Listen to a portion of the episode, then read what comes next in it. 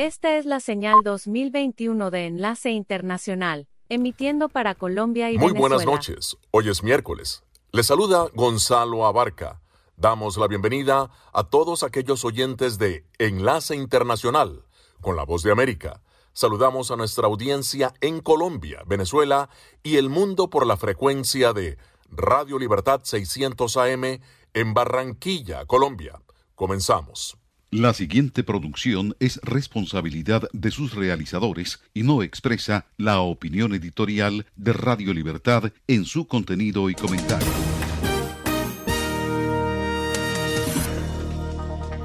Este es un informe especial de La Voz de América.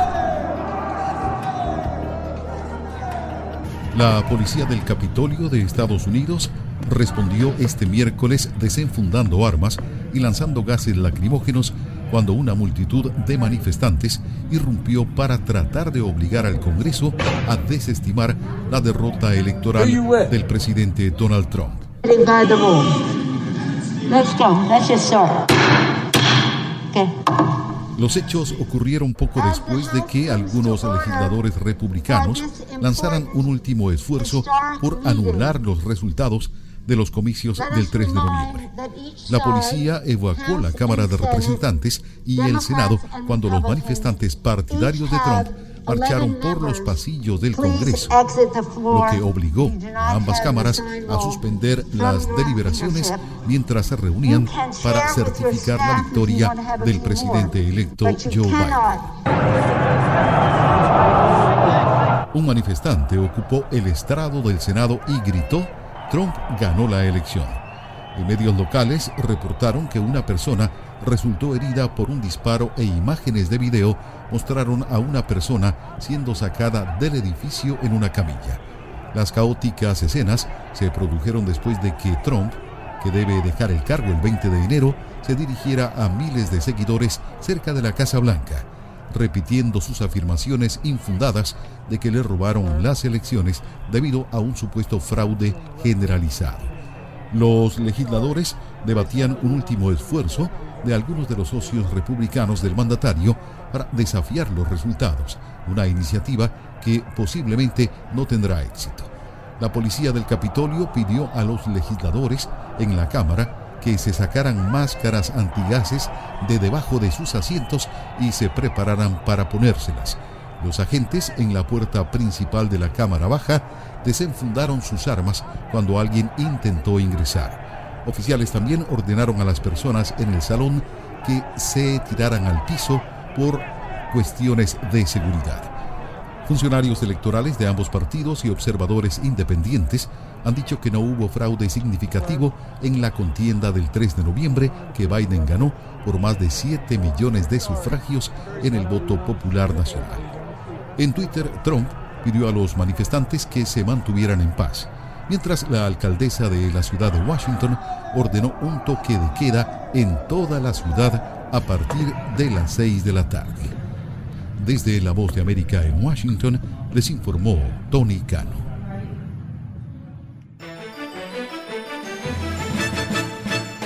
Autoridades sanitarias estadounidenses siguen preocupadas por el aumento vertiginoso de casos de coronavirus en varios estados del país. Más detalles con José Pernalete. La crisis de COVID-19 sigue elevando las cifras de infección y fallecimientos en Estados Unidos. La preocupación de los médicos ahora se enfoca en la ocupación de los hospitales. De hecho, en Los Ángeles, las autoridades han instruido a los paramédicos a no trasladar en ambulancias a pacientes con pocas probabilidades de sobrevivir para no comprometer los centros de atención médica. El Departamento de Salud de ese condado, en California, estima que una persona muere cada 10 minutos por coronavirus.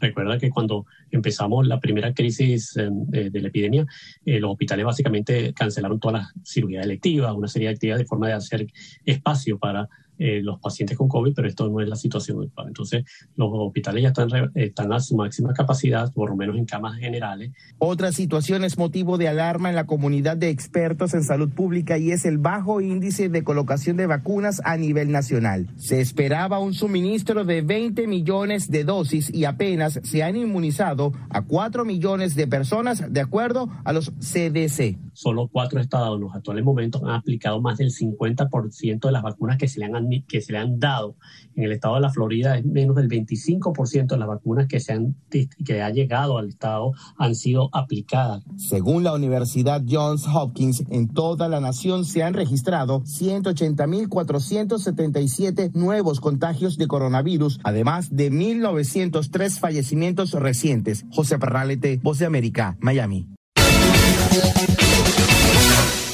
En el estado de Nueva York hay alarma por la llegada de la nueva variación del virus SARS-CoV-2 de la COVID-19. El gobernador Andrew Cuomo establece nuevas medidas, informa Laura Sepúlveda. Nueva York ya sobrepasa con más de 4.000 casos el pico de contagios diarios alcanzados en abril, cuando fue epicentro de la pandemia en el país. Ahora, nueve meses después, se convierte en uno de los primeros estados en identificar la nueva variante del virus, inicialmente identificada en el Reino Unido. Nuevo el laboratorio de Wadsworth ha confirmado el primer caso del estado de Nueva York de la variante del Reino Unido B117 del virus que causa COVID. Un individuo del condado de Saratoga, Nueva York, dio positivo a la cepa. El individuo no tenía historial conocido de viajes. Según científicos del Imperial College London, la nueva cepa es 50% más infecciosa y entre los casos notificados se identifican mayor impacto en menores de 20 años. Necesitamos que el gobierno federal intervenga aquí y prohíba todos los viajes desde el Reino Unido a los Estados Unidos de América. Obviamente, lo que más me preocupan son los tres aeropuertos que sirven a Nueva York. Es hora de detener las medidas a medias. Mientras el alcalde de la Gran Manzana contempla solicitar medidas del gobierno federal para el control de la nueva variante, Inglaterra anuncia un nuevo cierre nacional hasta mediados de febrero. La estrategia de vacunación sigue siendo prioridad para ambas partes y mientras el Reino Unido aumenta su programa de vacunación, el gobernador de Nueva York amenaza con imponer sanciones a hospitales que no aceleren su ritmo de vacunación y busca criminalizar a quienes vendan o busquen ser priorizados en la vacunación sin ser población de alto riesgo. Laura Sepúlveda, Voz de América, Nueva York. Mientras tanto, funcionarios de California buscan acelerar la distribución de la vacuna COVID-19. La información con el colega Leonardo Bonet. Esto ocurre mientras el Estado se prepara para otro aumento de casos confirmados relacionados con las vacaciones de fin de año. Habla el gobernador Gavin Newsom.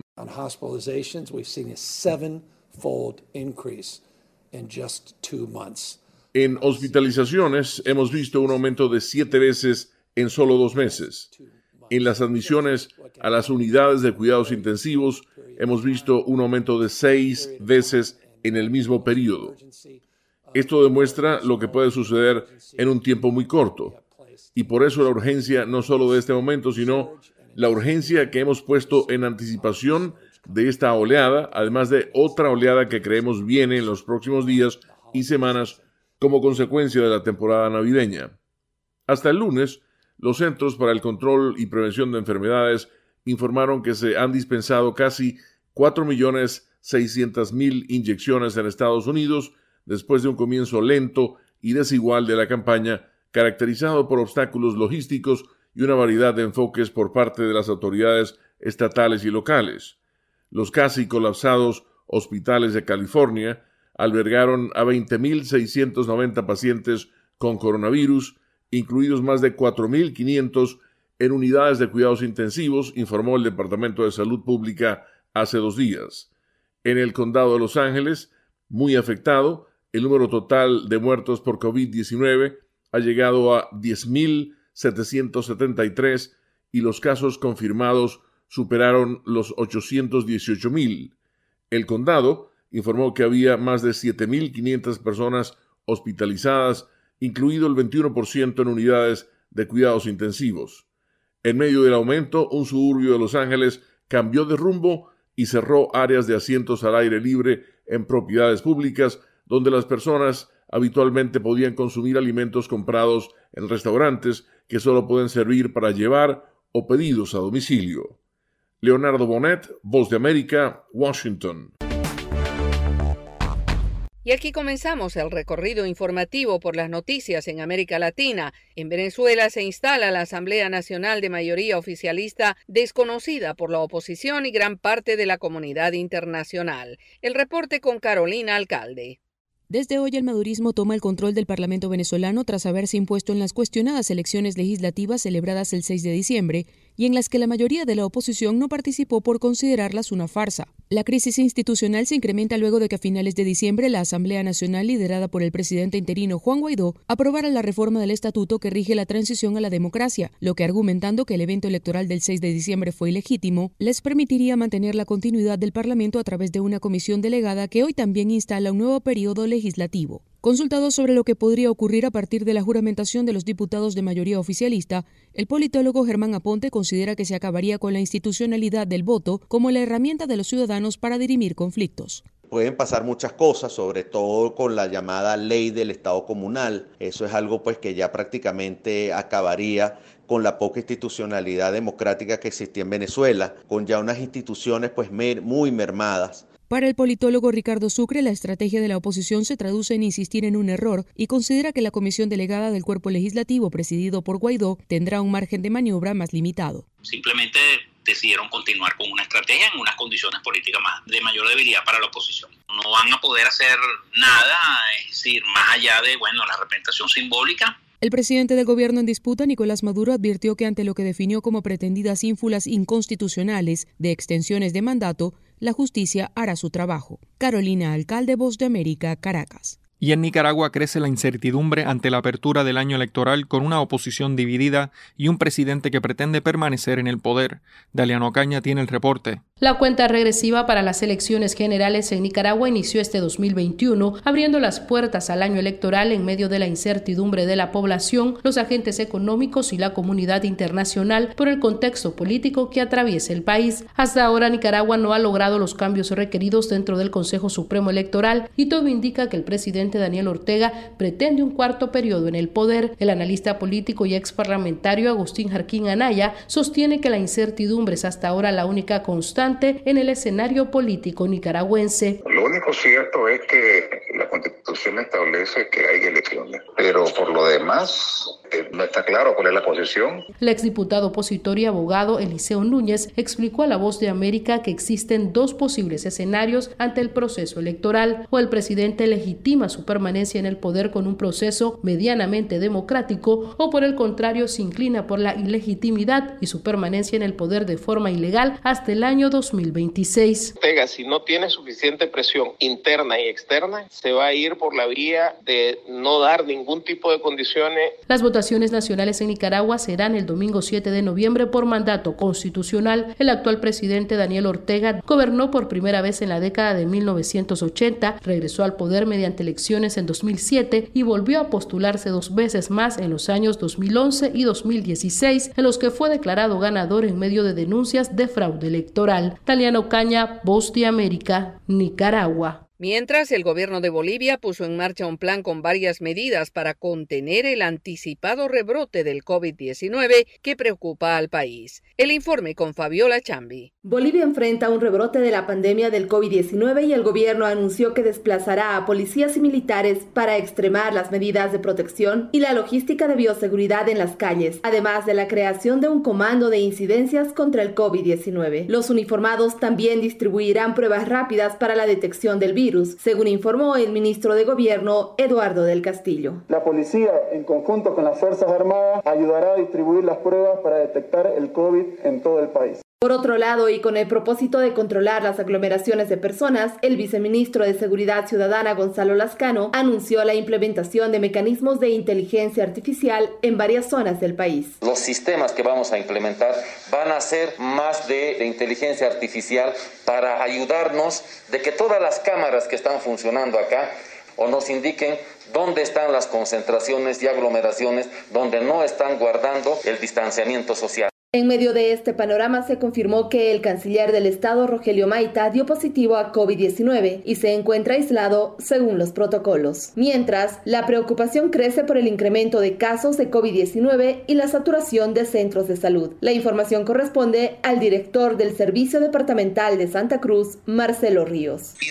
Mejorar la parte de infraestructura, de equipamiento y de camas. El gobierno anunció que en marzo arribarán 2 millones de vacunas de AstraZeneca que se sumarían a la primera entrega de 1.700.000 dosis de la vacuna rusa Sputnik 5. Fabiola Chambi, Voz de América, Bolivia. Autoridades en Guatemala realizan operativos contra la corrupción en busca de una estructura acusada de lavar 7,5 millones de dólares. Eugenia Sagastume reporta.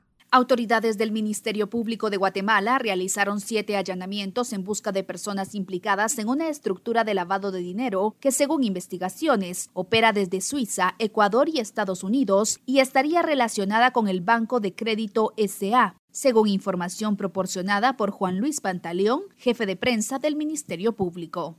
Estas diligencias eh, lograron recabar diversos indicios que contribuirán en las investigaciones. Estas personas son sindicadas de los posibles delitos de lavado de dinero u otros activos, intermediación financiera, asociación ilícita y simulación de delito con relación al banco de crédito. Por este caso, el 16 de diciembre se lograron siete capturas, pero otros nueve implicados están pendientes de detención. Se les busca por el lavado de siete y medio millones de dólares, utilizando para este propósito, según dijo el Ministerio Público, a la Fundación Saba School of Medicine. El fiscal Saúl Sánchez explica el movimiento de este dinero. Viene el dinero de Suiza, viene a Estados Unidos, el Banco Wachovia, el Banco Wachovia viene al Banco de Crédito, se usa una persona jurídica, es remitido a Ecuador, de Ecuador este, se envía el dinero, regresa a Guatemala el dinero, usan otra persona jurídica y después lo trasladan a diferentes personas jurídicas y naturales. Aunque el último operativo concluyó sin capturas, el inmueble donde funcionaba la fundación quedó clausurado mientras continúa la investigación.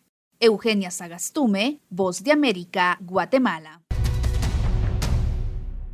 Y en otra noticia que destacamos, luego de cuatro años de procesos legales e incertidumbre, los denominados soñadores se preparan para la política inmigratoria del nuevo gobierno de Estados Unidos. José Pernalete en el informe el programa de acción diferida para quienes llegaron a Estados Unidos en la infancia, DACA, por sus siglas en inglés, se encuentra en estos momentos habilitado con los mismos términos en que fue puesto en vigencia en 2012 y representa una gran oportunidad para actualizar los requisitos de los beneficiados para registrarse si no lo han hecho aún. Entonces, por el momento, aquellas personas que por algún motivo nunca han solicitado el beneficio lo pueden solicitar ahora aquellas personas que piden la renovación deben de obtener la renovación por dos años. Inclusive en algunos casos pueden pedir el permiso de viaje con el DACA, demostrando circunstancias extraordinarias justificando el permiso de viaje. De acuerdo a Ángel Leal, abogado en inmigración, es recomendable consultar con expertos en cada caso particular, pero lo cierto es que el temor que persistía en la comunidad de inmigrantes por proporcionar los datos de localización y de familiares, ahora no tiene sustento. Ya que estamos a punto de un cambio de gobierno, ya que el presidente electo Biden se ha manifestado que él va a defender el programa DACA. El principal requisito es no tener antecedentes penales y contar con el certificado de preparatoria o GED, entre otros. En Estados Unidos hay más de 600 mil beneficiados por DACA y se calcula que existen hasta 300 mil inmigrantes que pudiesen ser incluidos en el programa.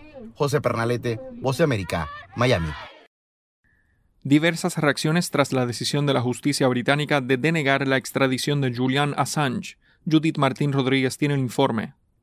Autoridades estadounidenses mostraron su decepción luego de que una jueza británica negara la extradición de Julian Assange y al dejar evidencia de su desacuerdo, aseguran que apelarán el fallo para continuar con su batalla legal contra el fundador de Wikileaks. El lunes, la justicia británica rechazó la extradición a Estados Unidos de Julian Assange, acusado de espionaje por Estados Unidos y enfrentando un total de 18 cargos que le fueron presentados por filtrar información confidencial al salir del Tribunal Penal Central de Inglaterra se aglomeraron seguidores del acusado para celebrar la decisión, mientras personalidades en Estados Unidos y el Reino Unido expresaban su alegría y consideraban la resolución como una victoria. Además, en el mundo del periodismo también se festejó la noticia desde la fundación estadounidense Freedom of the Press, la cual defiende la libertad de prensa en todo el mundo, expresó a través de su cuenta en Twitter su condena por el caso contra Julian Assange. Sin embargo, la abogada del fundador y portavoz de Wikileaks, Jennifer Robinson, quiso recordar que en el caso contra su defendido también se refirió a esta libertad.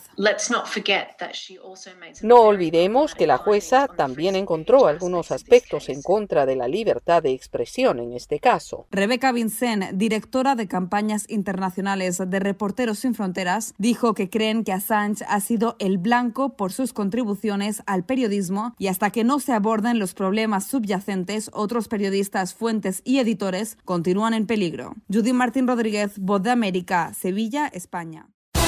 Momento deportivo en la Voz de América, les informa John F. Burnett. La NCAA anunció el lunes que todos los 67 partidos del Campeonato Nacional de Baloncesto Masculino, incluyendo el Final Four, se disputarán en el estado de Indiana para evitar que sea cancelado por segundo año consecutivo debido a la pandemia de coronavirus. Los partidos se jugarán en varias sedes en Indiana, incluso en la sede del equipo de la NFL de este estado, los Colts, en el estadio Lucas Oil. El decisivo Final Four sigue previsto para el 3 y 5 de abril, pero aún no se ha establecido las fechas de las rondas preliminares del March Madness, como popularmente a la definición del torneo universitario. El presidente de la NCAA, Mark Emmert, dijo durante una videoconferencia que el año pasado tuvimos que quitarle el March Madness a todos los equipos y a todos los aficionados en el último minuto. Entendíamos que era la decisión correcta, pero fue algo doloroso, así que este año queremos cumplir con la promesa del March Madness. Se lo merecen, dijo. Tampoco se ha determinado si puede entrar público y de ser así la cifra de público que podría ingresar a las sedes. Y en la NBA, Giannis Antetokounmpo anotó 43 puntos y los Bucks de Milwaukee derrotaron el lunes 125 a 115 a los Pistons de Detroit. Giannis, el actual jugador más valioso, encestó 30 unidades en la primera mitad, concretó 17 de 24 tiros de campo y finalizó con 9 rebotes. Los Bucks han ganado sus últimos 8 enfrentamientos de campaña regular ante los Pistons, que representan la racha más larga para cualquiera de los equipos en la historia de la serie.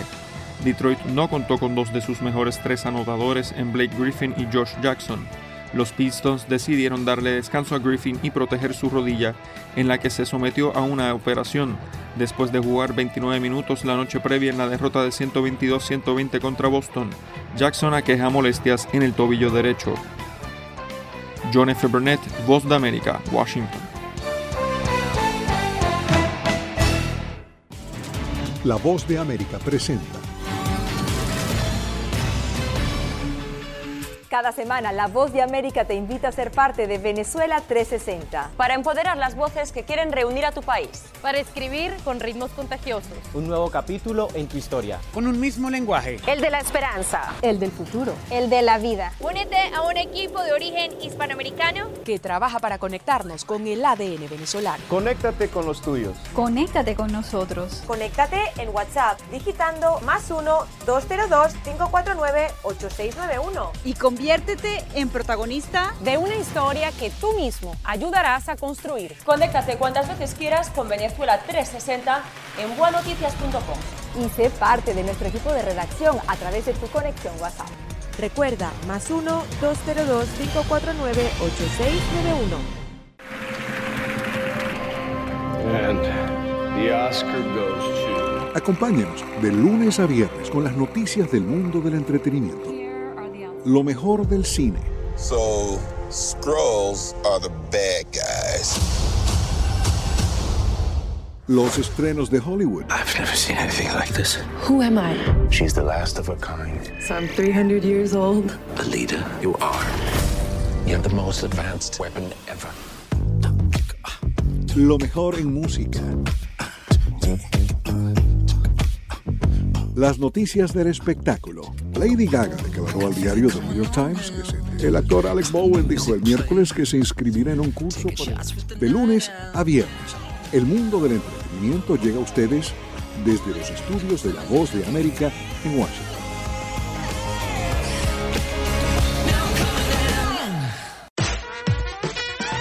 Desde la voz de América en Washington, estas son las notas del mundo del entretenimiento, les informa Leonardo Bonet. En su segundo fin de semana en los cines de Estados Unidos, Wonder Woman 1984 recaudó unos 5 millones y medio de dólares en taquilla, según cálculos de los estudios. En una caída de 6.7% para la secuela de superhéroes que se proyecta simultáneamente en 2.151 pantallas y se transmite gratuitamente para los suscriptores de HBO Max. Wonder Woman 1984 ha recaudado 28 millones y medio de dólares hasta la fecha en Estados Unidos, en donde aproximadamente 39% de los cines están abiertos y la mayoría de los principales mercados, incluidos Nueva York, Los Ángeles, Chicago, Boston, Filadelfia y San Francisco, están cerrados. A nivel internacional, el filme sumó 10 millones 100 mil dólares para un total global de 118 millones 500 mil dólares. John Micklin Silver, quien forjó un camino para las mujeres directoras y los cineastas independientes con películas que incluyen Hester Street y Crossing the Lancy, falleció a los 85 años. El deceso de Silver ocurrió el jueves en su casa en Nueva York. Ella fue víctima de demencia vascular, informó su hija Claudia Silver a la agencia AP. Ella se valió de una combinación de talento y fortaleza para crear Hester Street en 1975, su primer largometraje, estrenado cuando tenía 40 años. John Micklin Silver fue una de las artistas más valientes que haya conocido, dijo Carol Kane, quien fue nominada al premio Oscar a la mejor actriz precisamente por su papel en Hester Street, en un comunicado enviado a la AP. Ella sabía que podía triunfar en una época en que las mujeres no estaban siendo tomadas en serio como directoras de cine. El gigante de los medios Viacom CBS firmó un acuerdo con Hulu para agregar 14 redes más, incluidas Comedy Central, MTV, VH1 y Nickelodeon, a la plataforma de televisión en vivo paga del proveedor de servicios de transmisión. La plataforma Hulu Plus Live TV ya alberga las estaciones CBS Broadcast de Viacom CBS, CBS Sports Network y los canales Pop TV. La plataforma Hulu Plus Live TV tiene un precio de 65 dólares al mes con acceso a más de 65 canales de TV en vivo y por demanda. Showtime, el servicio de suscripción paga de Viacom CBS, también forma parte de la plataforma. Y hasta aquí las noticias del mundo del espectáculo. Desde Washington, Leonardo Bonet.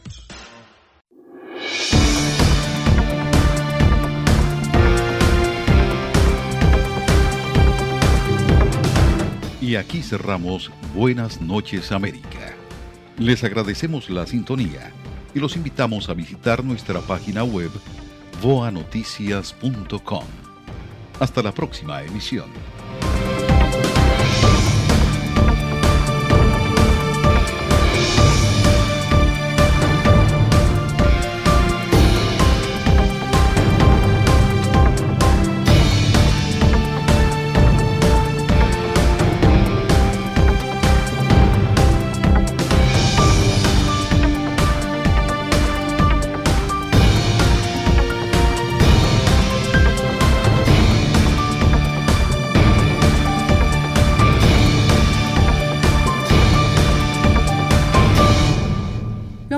Voz de América llega a las noches de Radio Libertad 600 AM, programación para Colombia y Venezuela.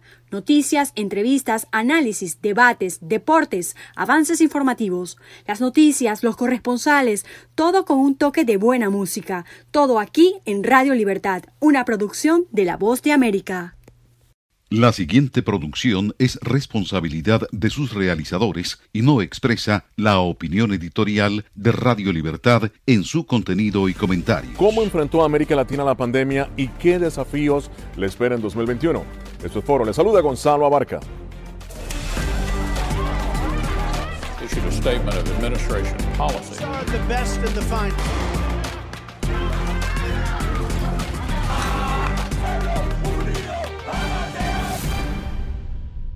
2020 con la pandemia de la COVID-19 puso en evidencia la fragilidad de los sistemas de salud de las naciones del continente. En muchos casos, el mensaje de los presidentes fue ambivalente y contribuyó más bien al masivo contagio del virus. La falta de claras y eficientes políticas de salud, la opacidad en el manejo de las cifras por parte de algunos gobiernos y la ausencia de acciones coordinadas hizo de las Américas el epicentro mismo del coronavirus. Gobiernos como el de Venezuela y Nicaragua utilizaron la pandemia con fines políticos para confinar a sus pueblos y evitar así que el descontento popular por acciones represivas y fallidos sistemas económicos se desbordara a las calles. El desafío del hemisferio ahora es conseguir que cada ciudadano sea vacunado y reactivar las derruidas economías que dejan 41 millones de personas en la pobreza. Estados Unidos ahora, con el nuevo presidente Joe Biden, inicia un nuevo ciclo en las relaciones hemisféricas. Comercio, seguridad, reactivación económica y fortalecimiento democrático son los pilares sobre los que descansará la política de Washington hacia América Latina. Una nueva era se inicia en medio del desafío de la pandemia. Escuchan la voz de América conectando a Washington con Colombia, Venezuela y el mundo a través de Radio Libertad 600 AM. El riesgo principal de este virus es que se trata de un virus nuevo y el cuerpo humano no tiene defensas para atacarlo. Los síntomas más comunes son fiebre, problemas para respirar, tos seca, dolores de cabeza y musculares. Si presentas algunos de estos síntomas, ve al centro médico más cercano para consultar a un doctor sobre tu estado. Puedes ser aislado y tus datos ser compartidos con autoridades de la salud. Para más información visita nuestra página web o síguenos a través de las redes sociales bajo arroba. La voz de América presenta Cada semana La Voz de América te invita a ser parte de Venezuela 360. Para empoderar las voces que quieren reunir a tu país. Para escribir con ritmos contagiosos. Un nuevo capítulo en tu historia. Con un mismo lenguaje. El de la esperanza. El del futuro. El de la vida. Únete a un equipo de origen hispanoamericano que trabaja para conectarnos con el ADN venezolano. Conéctate con los tuyos. Conéctate con nosotros. Conéctate en WhatsApp digitando más 1-202-549-8691. Y conviértete en protagonista de una historia que tú mismo ayudarás a construir. Conéctate cuantas veces quieras con Venezuela 360 en buanoticias.com. Y sé parte de nuestro equipo de redacción en tu conexión WhatsApp. Recuerda, más 1-202-549-8691 y en este horario que ves en pantalla.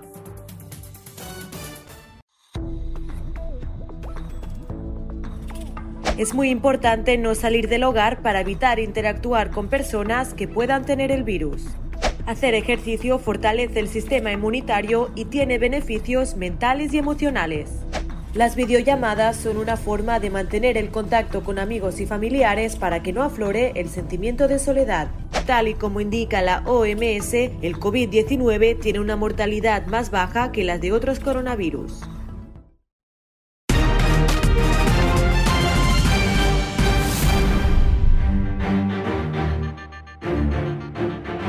Llegamos al 2021, sin embargo, traemos del 2020 la pandemia, que prácticamente confinó a todo un continente en sus hogares. ¿Cómo está enfrentando América Latina una pandemia? Que en muchos casos hay luz al final del túnel, sin embargo, muchos países aún ven ese tránsito oscuro y con pocas esperanzas. Uno de esos países es eh, Nicaragua. Y para hablar precisamente del impacto, de cómo se está enfrentando esta pandemia. Me acompaña desde Managua, Nicaragua, el doctor Rafael Amador. Él es epidemiólogo, persona que ha estado en, en primera línea en el campo de batalla tratando esta pandemia. Bienvenido, doctor. En este momento las cifras que tenemos de parte del gobierno de Nicaragua son fehacientes o cree usted, doctor, que están totalmente subestimando la pandemia? Eh, definitivamente que los datos oficiales no reflejan la realidad de, lo que ha sucedido en el país y existen eh, evidencias para sostener que eso no es eh, correcto, ¿no? Los, los, datos que se han suministrado oficialmente. desafortunadamente por esta situación, la sociedad civil tuvo que organizar un mecanismo de recopilación de información de diferentes fuentes que pasa por un proceso de validación que el mismo, eh, que se llama el Observatorio Ciudadano, y el mismo ha sido también aceptado que eh, tiene un subregistro, ¿verdad? Pero que comparándolo con otras cifras y otros estudios, por ejemplo, un estudio muy importante que el doctor Carlos Hernández y su equipo hizo sobre sobremortalidad, eh, logra evidenciar junto con las pruebas que al final se logró la información de que se había hecho a una importante cantidad de población, que correspondían los datos del eh, Observatorio Ciudadano eh, con esta otra información. Entonces, eh, se tiene un aproximado de un 100% de su registro de parte de los datos oficiales en cuanto a cantidad de casos ¿Por qué esa opacidad por parte del gobierno de Nicaragua, que pertenece a la Organización Panamericana de la Salud, pertenece a la Organización Mundial de la Salud y precisamente a mayor caso, mayor ayuda? ¿Por qué esa opacidad, cree usted, doctor, en términos de la información que se está suministrando sobre los casos de COVID-19? Claro, recordar que la información es poder, ¿verdad? Y dependiendo en qué sentido se utiliza, entonces, bueno, cada uno tiene su agenda. En el caso que nosotros podemos interpretar eh, para Nicaragua, es que quizás el gobierno apostó a tratar de vender una imagen de normalidad, tranquilidad, de control del problema, eh, tratando con esto a hacer pensar sobre todo a la comunidad internacional, porque en, el país no, no nos engañamos eh, de que la situación está controlada que eso se debe precisamente a una efectividad y a una eficiencia oficial. Entonces eso se estuvo manteniendo durante un buen tiempo hasta que el uso o el abuso de la información comenzó a presentar inconsistencias insostenibles, como por ejemplo estuvimos durante un tiempo con la manipulación de estos datos, como el país con la mayor letalidad de casos, porque era tan poco los casos reportados como confirmados o presuntivos y los muertos, casi la misma cantidad de casos reportados, entonces se dieron cuenta que esto era más bien un efecto boomerang pues, a este propósito de demostrar eficacia y eficiencia en el control de la, de la epidemia.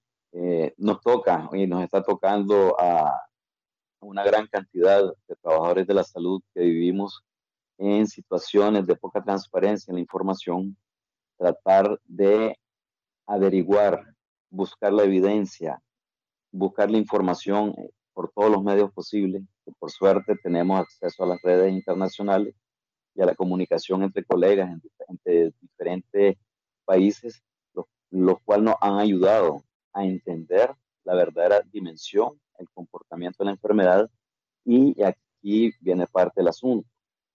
La capacidad de organización de sectores de la sociedad que manejando esta información hayamos logrado tener los canales para transmitir esta información de la manera más objetiva, más sistemática, más permanente, bajo el entendido que en la medida que la población estuviera bien informada o mejor informada, en esa medida íbamos a poder eh, manejar y controlar mejor la situación de epidemia que se estaba viviendo. Una vez que se autorice la distribución de la vacuna en América Latina, se compruebe su efectividad, ¿cuál es, en su opinión, el mayor desafío que enfrenta la ciudadanía con gobiernos tan opacos como el de Nicaragua, por ejemplo? Eh, bueno, me voy a basar en las evidencias nuevamente, cómo se ha comportado en términos históricos pues, eh, el manejo de la salud pública en Nicaragua en cuanto a los procesos de inmunización, para ser un poco fiel y, y objetivo. ¿no? Eh, Nicaragua ha gozado desde los años 80 de un excelente sistema de salud pública y sobre todo de un sistema de inmunización, lo cual ha sido reconocido y valorado por la Organización Mundial de la Salud y la OPS, su organismo regional, en, diferentes momentos. Hasta hace un año, eh, a pesar de toda la crisis política y todo la, el proceso de vacunación en, en Nicaragua, siempre se logró dar. Sin embargo, estamos hablando de vacunas ya conocidas, que ya se eh, manejaban adecuadamente sus costos, sus mecanismos de distribución, etc. En este momento estamos a nivel mundial en, una situación nueva, en una vacuna que todavía se habla de efectividad, pero no he logrado escuchar información sobre seguridad. Todavía no oigo mencionar seguridad. Entonces, el momento en que ya de manera responsable pues me imagino que la Organización Panamericana de la Salud y la OMS tienen que estar detrás de esto, sobre todo en nuestros países, eh, supervisando y manejando que las vacunas que vayan a venir si realmente cubren, cumplen con los criterios técnicos y científicos, no políticos, sino eh, técnicos y científicos, entonces asumiría yo que se distribuirían mediante el mismo mecanismo de los programas de vacunación e inmunización que existen en el país. Ahora, siendo que las poblaciones vulnerables eh, y las de mayor riesgo no siguen el mismo patrón de, la, de, de, las vacunas que normalmente utilizamos, que normalmente son las poblaciones menores, ¿no? en la primera infancia, en la primerísima infancia, precisamente para evitar las enfermedades transmisibles históricas. Entonces, esto va a, obligar a recomponer y reorganizar la priorización de los grupos de riesgo en función, de nuevo, de la información existente. Y aquí hay un, gran pero, dado que ya, o sea, nadie, eh, darle apoyo a un niño donde no hay ninguna ideología, ningún pensamiento crítico, etcétera, pues no hay problema. Pero ya en los grupos de riesgo que existen, muchos de la población de grupos de riesgo tiene una posición y un pensamiento que no necesariamente eh, sea en la misma línea oficial. Entonces esperamos, y aquí yo creo que sería un, mensaje de, este, de, de abordar con objetividad y con carácter de nación a las poblaciones que son realmente más vulnerables independientemente de su planteamiento político, ideológico, etcétera. Eso para mí es un enorme reto en nuestra realidad, ¿verdad? Entonces esperamos que eso no suceda y que realmente sea la optimización y la priorización en base a criterios técnicos y científicos. Los grandes desafíos que enfrentan nuestros países de cara a la pandemia en este 2021. Gracias, doctor, por su participación. El doctor Rafael Amador, epidemiólogo desde Managua, Nicaragua. Esto es Foro de la Voz de América. Nosotros regresamos en solamente segundos. Señal satélite desde Washington, enlace internacional de la Voz de América con Radio Libertad 600 AM. El riesgo principal de este virus es que se trata de un virus nuevo y el cuerpo humano no tiene defensas para atacarlo. Los síntomas más comunes son fiebre, problemas para respirar, tos seca, dolores de cabeza y musculares. Si presentas algunos de estos síntomas, ve al centro médico más cercano para consultar a un doctor sobre tu estado. Puedes ser aislado y tus datos ser compartidos con autoridades de la salud. Para más información visita nuestra página web o síguenos a través de las redes sociales bajo arroba. La voz de América presenta Cada semana La Voz de América te invita a ser parte de Venezuela 360. Para empoderar las voces que quieren reunir a tu país. Para escribir con ritmos contagiosos. Un nuevo capítulo en tu historia. Con un mismo lenguaje. El de la esperanza. El del futuro. El de la vida. Únete a un equipo de origen hispanoamericano que trabaja para conectarnos con el ADN venezolano. Conéctate con los tuyos. Conéctate con nosotros. Conéctate en WhatsApp digitando más 1-202-549-8691. Y conviértete en protagonista de una historia que tú mismo ayudarás a construir. Conéctate cuantas veces quieras con Venezuela 360 en buanoticias.com. Y sé parte de nuestro equipo de redacción en tu conexión WhatsApp. Recuerda, más 1-202-549-8691 y en este horario que ves en pantalla.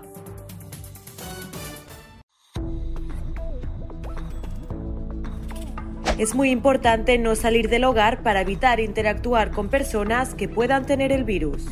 Hacer ejercicio fortalece el sistema inmunitario y tiene beneficios mentales y emocionales. Las videollamadas son una forma de mantener el contacto con amigos y familiares para que no aflore el sentimiento de soledad. Tal y como indica la OMS, el COVID-19 tiene una mortalidad más baja que las de otros coronavirus.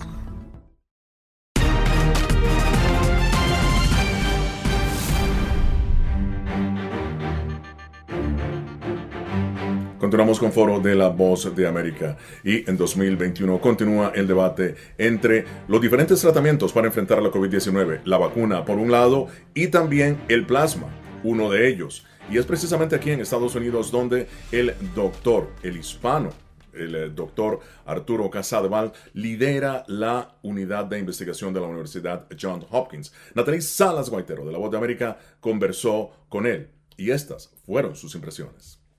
¿En qué consiste este tratamiento de plasma de convalecientes para poder tratar la COVID-19? Natalie, cuando uno se recupera de una enfermedad infecciosa, uno produce anticuerpos. Anticuerpos son proteínas que son capaces de matar al virus. Entonces, este tratamiento es um, obtener el plasma de personas que se han recuperado y darle ese plasma a personas que están enfermas para tratamiento. Ahora, doctor, ¿cuál cree usted que sea en este momento la eficacia de un tratamiento como este? Toda vez que hay algunos expertos que dicen que todavía ni siquiera conocen muy bien el virus. Um, en este momento ese tratamiento es experimental. Quiere decir que los, ensayos médicos suficientes para saber cómo este tratamiento ah, trabaja y performa se están haciendo.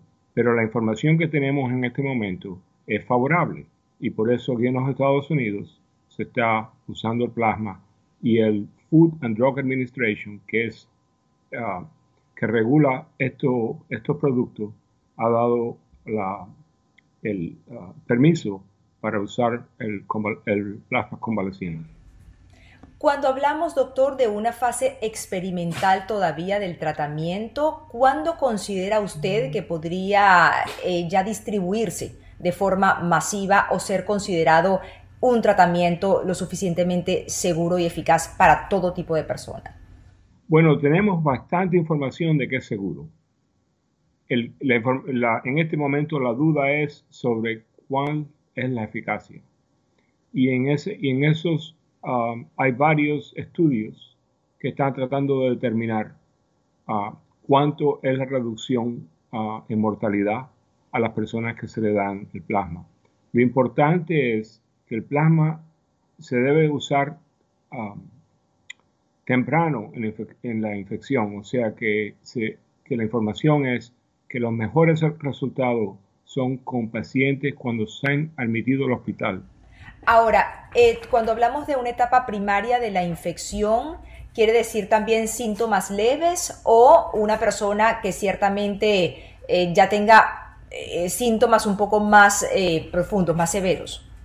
En, el COVID-19, el, daño al cuerpo es por la inflamación. O sea que mientras más tarde uno espera para dar el tratamiento, más hay más inflamación. Entonces, la información que tenemos es que lo más temprano que se da esta, este tratamiento con, con plasma convaleciente, lo más um, es, la, es la mejor situación para tener eficacia. Doctor, y una pregunta, este plasma convaleciente, eh, si bien ayuda quizás a reducir el tiempo de eh, recuperación de esta persona de la COVID-19, ¿le puede producir inmunización? ¿Pudiéramos hablar de que esta persona no sería uno de los proclives a recaer con la enfermedad o no? No, el plasma, el plasma le da a la persona anticuerpos y mientras que esos anticuerpos están en el sistema, pues esa persona tiene inmunidad. Pero esos anticuerpos se, se usan y, con, después de varias semanas se van. Y entonces es necesario, ah, por ejemplo, la persona en ese, en ese tiempo hace sus anticuerpos propios. Ah, así que esta, este tratamiento es para dar inmunidad a unas personas en Ah, en, los, primeros tiempos de la enfermedad, pero eso no da protección al, largo tiempo. ¿Cuántas dosis son necesarias de este tratamiento, doctor? Una o dos. Ah, eso es lo que sabemos. La mayoría de las personas reciben una dos, una dosis, uh, y, que se da por, por vena y se da por dos o tres horas. ¿Cuáles son las recomendaciones que usted haría eh, para las personas, para el común de los ciudadanos? tres palabras, precaución, precaución, precaución. Lo más importante es no contraer este virus. Y, unas personas pueden hacer, uh, usar uh, máscaras, tratar de evitar contacto con mucha gente. Y, pero yo creo que evitar es lo más importante en este momento. Doctor, volviendo al tema del plasma convaleciente, el tratamiento con plasma convaleciente, me imagino que la edad influye, ¿no? En, en, la efectividad del tratamiento. Sí, ah, la edad influye y tenemos alguna información de que las personas que son más jóvenes responden mejor. Pero eso no quiere decir que no se debe usar en las personas mayores.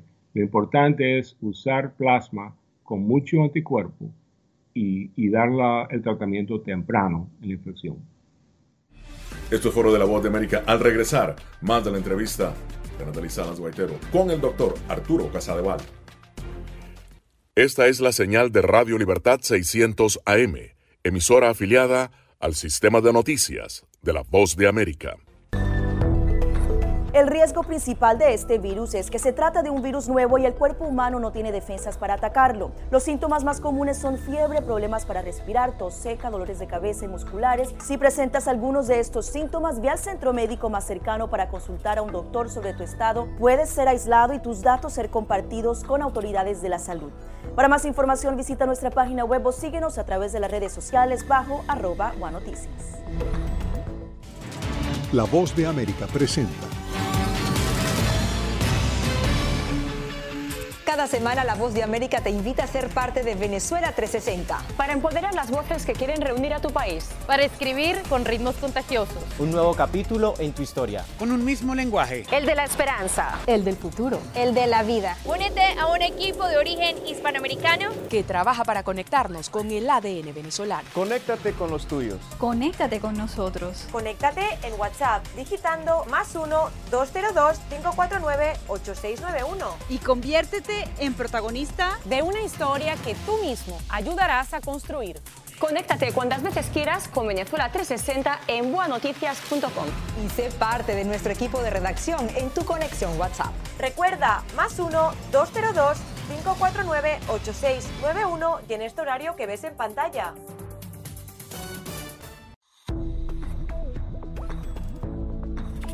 Es muy importante no salir del hogar para evitar interactuar con personas que puedan tener el virus. Hacer ejercicio fortalece el sistema inmunitario y tiene beneficios mentales y emocionales. Las videollamadas son una forma de mantener el contacto con amigos y familiares para que no aflore el sentimiento de soledad. Tal y como indica la OMS, el COVID-19 tiene una mortalidad más baja que las de otros coronavirus.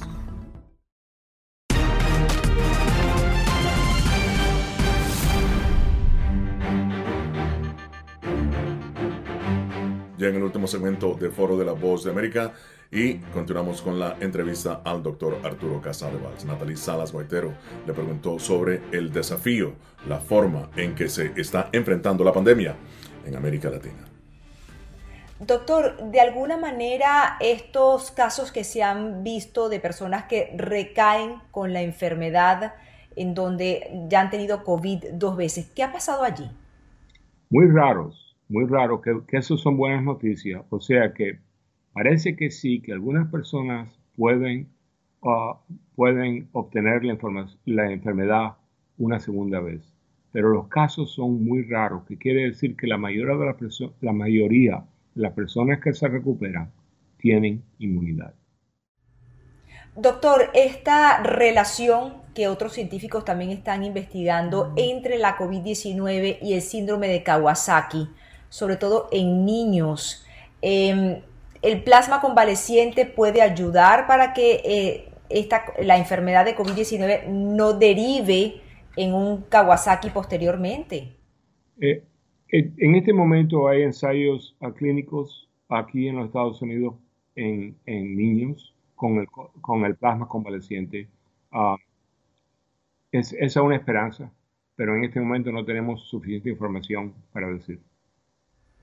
Doctor, a su manera de ver, ¿estamos claros en qué es este virus, en cómo se transforma, en cómo responde ante ciertos estímulos, incluso externos como temperatura, etcétera? ¿O todavía nos falta saber más de este virus para poder combatirlo? Bueno, este virus no se conocía hace un año. En un año se ha aprendido mucho. La ciencia y la medicina no, nos ha dado una barbaridad de información. Ah, pero tenemos que saber más. Ah, tenemos que saber cómo prevenir la muerte en, algunas personas. Ah, mucho se ha, mucho se ha aprendido en los últimos seis meses. Tenemos medicinas en este momento que no existían en marzo.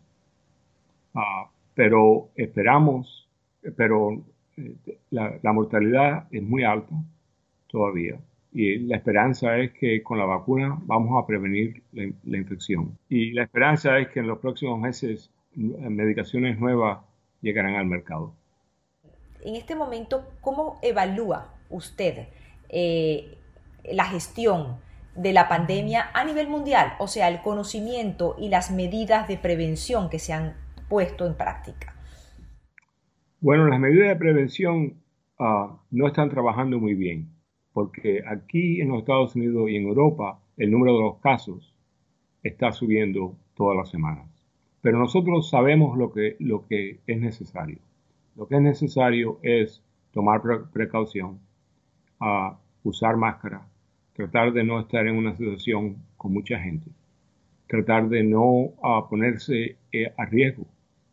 Yo creo que, la gente está cansada, pero es importante seguir estas precauciones, porque la enfermedad es, que puede ser ah, muy grave. Así que lo que tenemos es que esperar unos meses más. Doctor, ¿considera usted entonces que lo único que puede frenar la pandemia es la prevención, las medidas de prevención y la vacuna? Sí, sí, sí, porque ah, en este momento hay muchas personas que son susceptibles porque no han tenido el COVID-19 que quiere decir que si uno no toma precauciones y no tiene vacuna, el virus seguirá ah, causando, causando ah, enfermedad.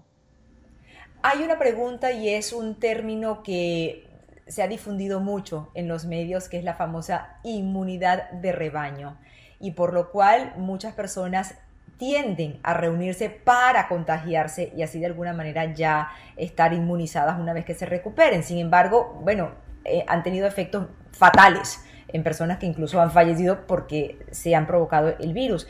¿Realmente existe la inmunidad de rebaño o es... En este momento no, porque uno, para tener la inmunidad de rebaño se necesita que 70% de las personas tengan inmunidad en este momento no hay ninguna población humana que tenga 70% de la población con inmunidad.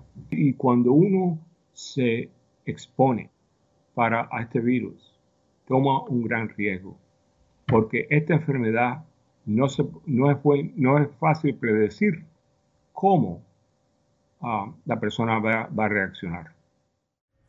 Doctor, usted con base en su experiencia en este momento, ¿cómo se encuentra, por ejemplo, en la región de América Latina? Pero las condiciones sanitarias de estos países no son las mejores.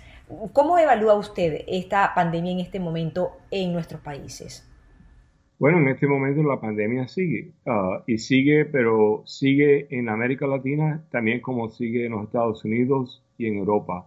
Eh, es un problema tremendo uh, y y, uno lo, ve, la, ve la situación con los números de casos en la mayoría de los, países de América Latina.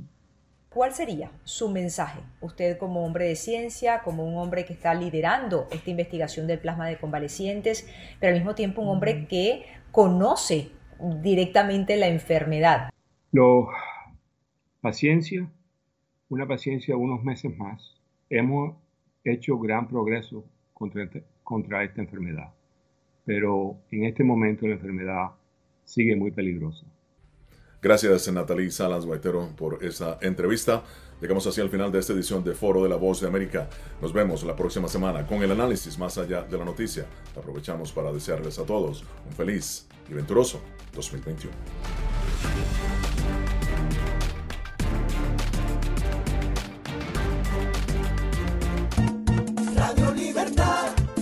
Radio Libertad 600 AM en Colombia. Vamos a hacer una pausa. Si usted nos escucha desde Venezuela, escríbanos sus comentarios a nuestro WhatsApp en Colombia al 57 350 811 1645. Repito, 57 350 811 1645. Ya regresamos.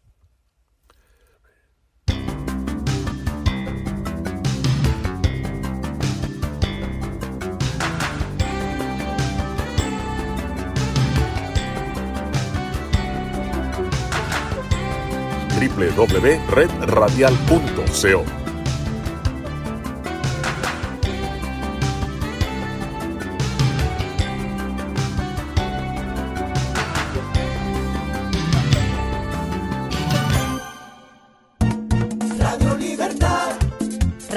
Libertad 600 AM en Colombia.